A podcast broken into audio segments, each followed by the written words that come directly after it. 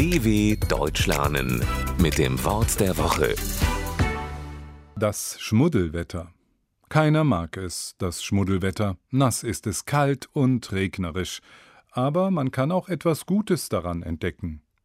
Meist beginnt es, wenn die Blätter von den Bäumen fallen, der Herbst nicht mehr seine sonnige Seite zeigt, das Schmuddelwetter. Der Begriff klingt eigentlich schon danach, was er ausdrückt.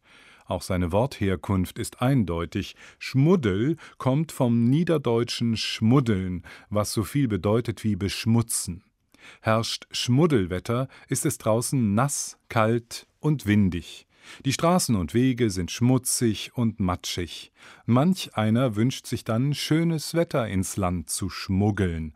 Allerdings haben die beiden Wörter Schmuddel und Schmuggel nur gemeinsam, dass sie sich reimen.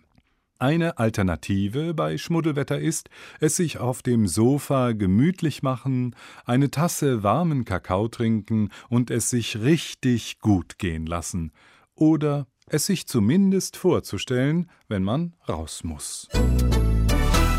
dw.com/wort der Woche